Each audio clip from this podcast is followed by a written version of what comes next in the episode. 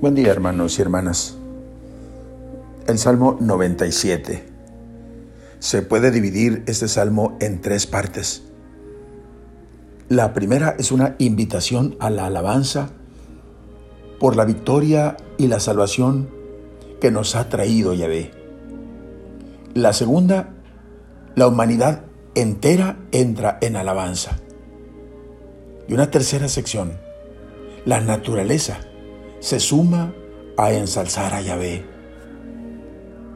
En primer lugar, el salmista nos invita a alabar a Dios con un canto nuevo, pues ha hecho maravillas. Estas son tan grandes, tan inesperadas, que no podríamos contentarnos con las alabanzas rituales ya establecidas. Requiere de algo nuevo y grandioso, porque su diestra y su santo brazo, es decir, su fuerza invencible, ha hecho grandes cosas y ha actuado y su victoria ha sido total. Esta acción salvadora de Dios para con su pueblo lo percibe el mundo entero y por esto alabará a Dios. La tierra entera ha contemplado la victoria de nuestro Dios que todos los pueblos y naciones aclamen con júbilo al Señor. A lo cual se invita a toda la creación a unirse en esta alabanza universal con instrumentos, con aplausos, con aclamaciones.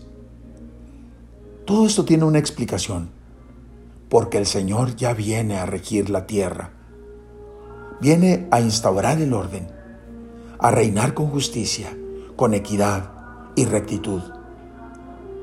Así, la esperanza de toda la humanidad que aspira a la paz y la justicia y a tiempos mejores será una realidad con la llegada del Señor como Rey.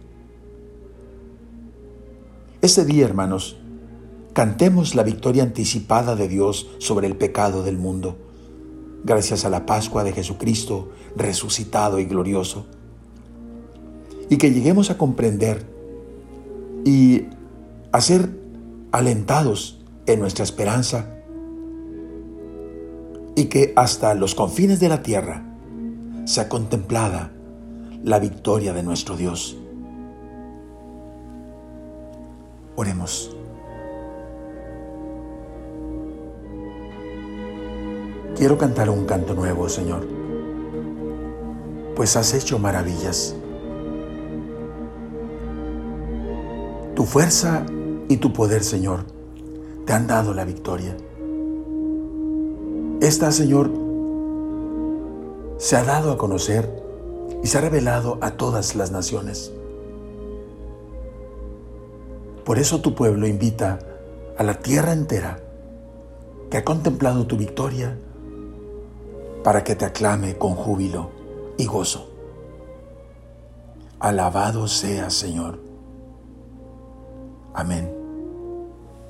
La bendición de Dios Todopoderoso, Padre, Hijo y Espíritu Santo, descienda sobre ustedes.